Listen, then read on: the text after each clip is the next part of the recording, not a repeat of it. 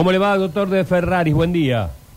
¿Qué tal? Buen día. ¿Cómo le va a usted? A usted y a toda su audiencia. Bueno, eh, gracias por atendernos. Este, imagino yo que debe vivir este fallo como un fallo histórico, aunque supongo yo que todavía siguen etapas procesales por delante, ¿verdad? Sí, la verdad que estamos muy contentos, muy alegres por la gente. En este caso es una acción individual en el cual la justicia, bueno, sí, después de cinco años, pandemia de por medio, condena a Fiat a la recompra del auto de esta Fiat Toro Diesel caja manual, la condena a pagar el daño moral y le aplica un daño punitivo muy importante. que creemos que es el daño punitivo más importante que está vigente en este momento en el, país, la, la- la sanción pecuniaria, por haber violentado el deber de información previo y por no haber dado, según dice la sentencia, bueno, un trato digno a eh, este, este adquirente, en este caso de, mm, de la un comprador de la Fiat, la Fiat Toro. Eso, eso me llama, me llama poderosamente la atención y, y es lo que eh, valoré recién de lo poco que pude leer del, del fallo, este, de- que eh, no solamente hace referencia a cuestiones específicamente técnicas y mecánicas, sino que habla del destrato a los clientes. Bueno, en este caso es a este cliente, porque es una acción individual, pero seguramente este, es un- casi todas las causas, por lo menos las nuestras, que somos aproximadamente más de 300 familias que estamos representando, son todas causas muy similares donde posiblemente eh, se dé exactamente esta misma situación o este mismo criterio, es muy posible que así sea. Nosotros demandamos por varias cuestiones, una fue por el defecto técnico que tenía el vehículo y otra por la falta del deber de información. Y en este caso el juez se pronunció por la falta del deber de incu- es decir, por el incumplimiento del deber de información, que eso implica en grandes medidas violentar de alguna manera la buena fe contractual. ¿Por qué?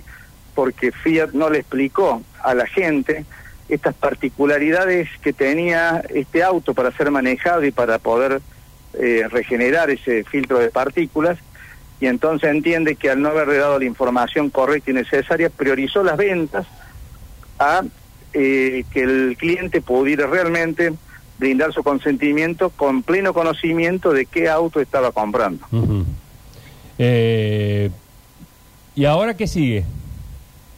Bueno, ahora sí, esto es, este es un fallo de primera instancia, es el primero, y bueno, seguramente mm, procesalmente pueden venir las instancias de apelaciones. Nosotros realmente eh, apelamos, nos realmente quisiéramos que Fiat de una vez por todas deje de eh, hacerse los distraídos con, con esta gente, con esta familia, no solamente con este cliente, sino con todos los clientes que tienen este vehículo y finalmente den una solución eh, definitiva, porque estamos hablando no de un electrodoméstico, sino de un automóvil que ya llevan cinco años de, uso o de mal uso, porque los autos se rompen.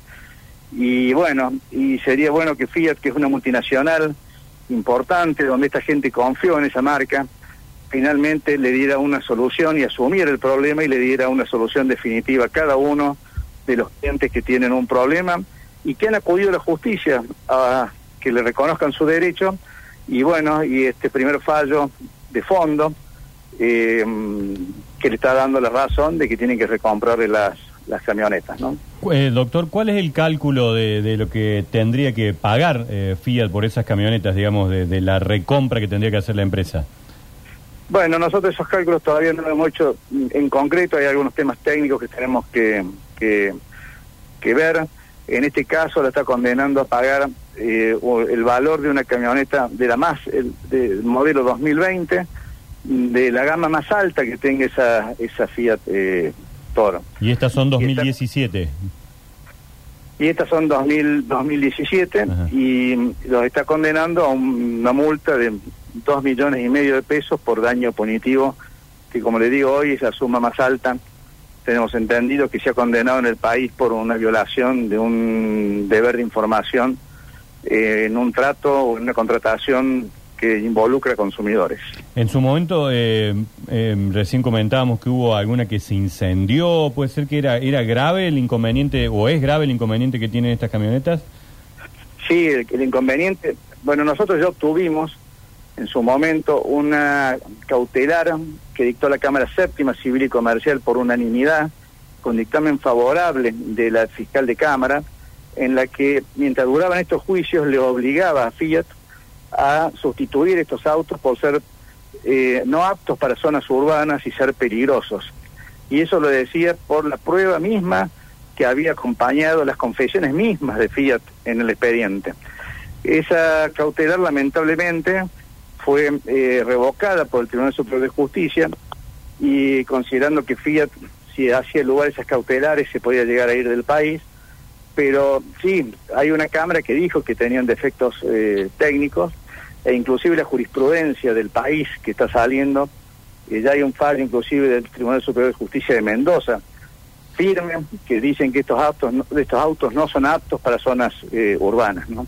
Pero bueno, en este caso el juez no se metió por la parte técnica o no resolvió por ese lado, sino resolvió por otra cuestión, que es eh, la, al no haberle informado al, al cliente cuáles eran las características esenciales que necesitaba este vehículo para ser conducido eventualmente eh, de manera correcta y en ese caso, eh, bueno, por no haberlo informado, lo condena a la devolución del dinero y al daño punitivo. Es una demanda individual, ¿se puede adaptar al resto, a los 300 usuarios que están en esta situación, doctor? Sí, sí, de hecho, de hecho nosotros tenemos más de 300 demandas que tramitan por lo que se llama conexión sustancial en el mismo juzgado, para que, para que justamente tratar de evitar que no existan sentencias contradictorias o haya un mismo criterio ante causas más o menos eh, similares. Y todas estas son causas similares que tiene cada una, bueno, una particularidad, una individualidad, pero en el fondo son, estamos reclamando todos por los mismos problemas y los mismos conceptos, así que es muy posible o casi con seguridad que este fallo eh, genera efectos expansivos sobre los otros, eh, sobre las otras causas. Bueno, eh, claro, doctor, y seguramente vamos a seguir indagando sobre el tema. Le mando un abrazo y muchas gracias. ¿eh? No, muchas gracias a usted y saludos a su audiencia.